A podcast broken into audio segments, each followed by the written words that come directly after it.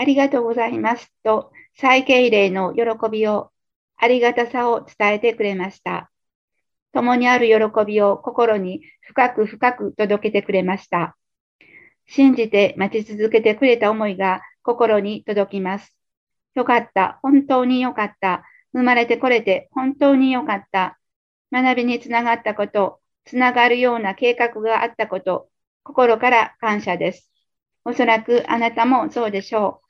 学びにつながったこと、大家留吉の意識の世界を学ぶ幸せを心に深く感じておられると思います。それは同時に愚かな自分を知っていく凄さ、嬉しさ、ありがたさもまた心で深く深く味わっている幸せだと知るところでしょう。ようやくこんな時を迎えさせていただいたことが、ことをただただ喜んで、私たちの仲間、無数の宇宙と共にぬくもりの宇宙へ、母なる宇宙へ帰ることに思いを馳せていきましょう。母なる宇宙、私たちの心のふるさとです。